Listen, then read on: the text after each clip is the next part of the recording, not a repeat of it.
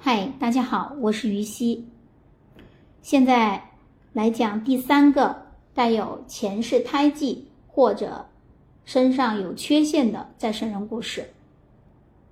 主人公呢是姚正波，他是前世出生四十二天就夭折，死后呢被鬼差用秤钩勾出唇腭裂。姚正波，一九七九年二月二十七日生于呃通道县平阳村，父亲呢是姚凤山，母亲呢杨丽英，哥哥啊姚正义，姐姐是姚义春。姚正波出生的时候带有明显的出生缺陷，他的上颚有两处严重恶劣。上唇的同样位置呢，有两处呃唇裂。啊，对于唇腭裂这种出生缺陷的形成，啊，整个医学界呢，如今没有统一的一个标准说明和解释。但姚正波两岁的时候呢，他自己却给出了令人瞠目结舌的说法，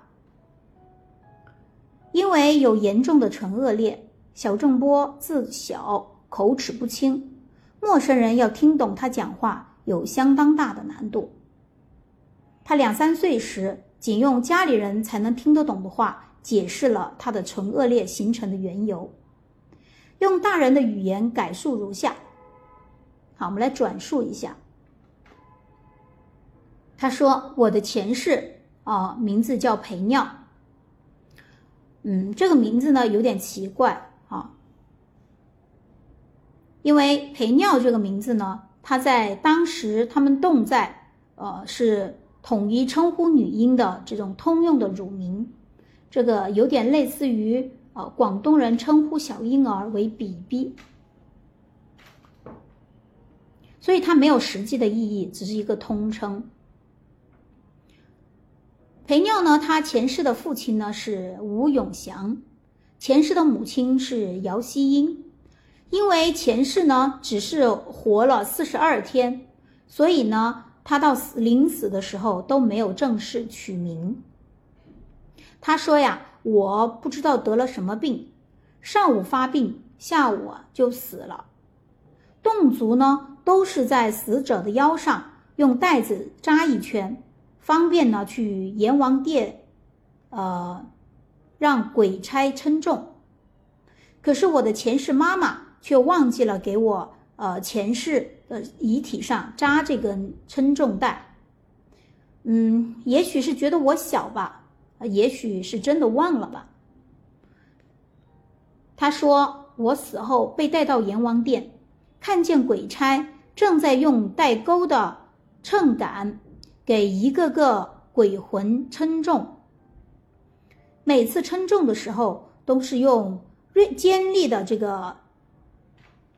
这个铁秤秤钩勾住这些鬼的腰间的带子，可是轮到我的时候呢，鬼差却在我身上找不到一个下钩的地方，于是呀，就用秤钩勾住我的上颚提了起来，可是呢，还没称好，我的上颚及上唇的中间偏右边一侧呀，其偏右边一侧呀，其实就是被秤钩给撕裂了。但是鬼差呀，他不顾我的疼痛，又用秤钩在我的上颚中间偏左边一侧又再提了起来。这回可算是称出了重量，可是这边也被勾裂了呀。严重的唇腭裂给小郑波的童年造成了很大的不便，以及带来了极大的屈辱。他小时候讲话口齿不清。上小学时呢，经常受到同学们的嘲弄。小郑波懂事以后，曾找到其前世的妈妈抱怨，说当时为什么忘记给他绑这根称重带，害他这一生吃尽苦头。小郑波虽有唇腭裂，但仍然受到两世父母的疼爱。他两岁的时候，每天早上一起床。便跑到三十公尺远的前世父母家门口，用非常不标准的动画吆喝：“爸妈，开门呀！”他前世的父母呢，便会下楼给他开门，热情的欢迎小郑波的到来。去年春节的时候，姚正波还给他前世的父母每个人都包了一个红包，表示孝敬。根据姚希英回忆，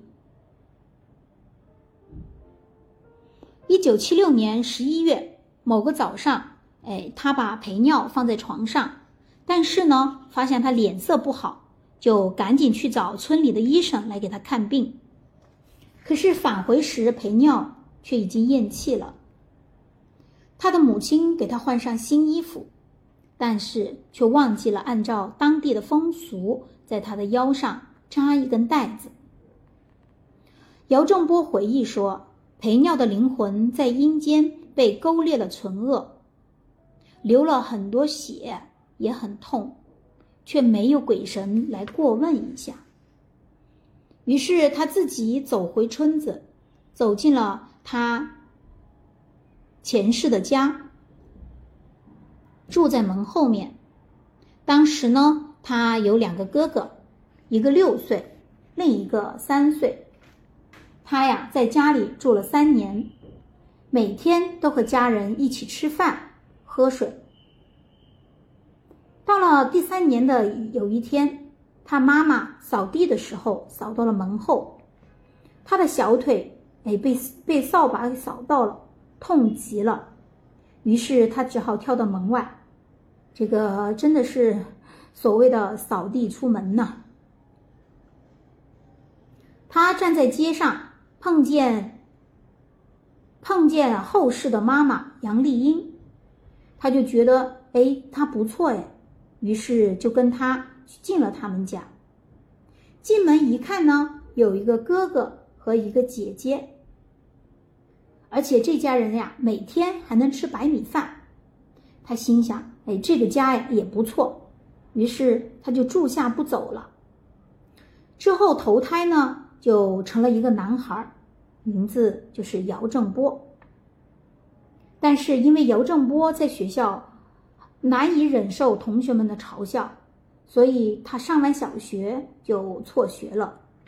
他的父亲姚凤山身体不好，干不了重活，于是他便充当正式的劳动力，帮家里干农活。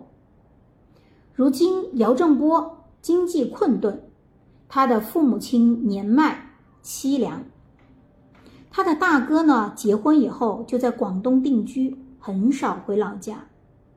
他的姐姐姚忆春十三岁时，因为被父亲批评、责骂而服毒自杀了。死后呢，也转世为吴世航。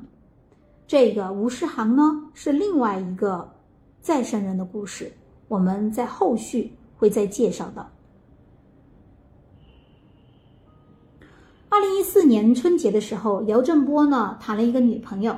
他带回老家来过年，但是也许是因为女朋友难以面对家中的穷困，还有养老的重担吧，他的女朋友不久以后就提出分手。现在姚振波已将近四十，他的父母为他的婚事十分的着急，但是因为他的不幸呀，是由阴间神灵的失误而导致的。嗯，然后呢，也没有在他幼年时，他的父母也没有能力去给他做唇腭裂修复，所以他的这个困难重重，还有困顿艰难，我们外人有时候真的是唏嘘不已呀。好，这是今天的再生人故事，我们下一个故事继续聊。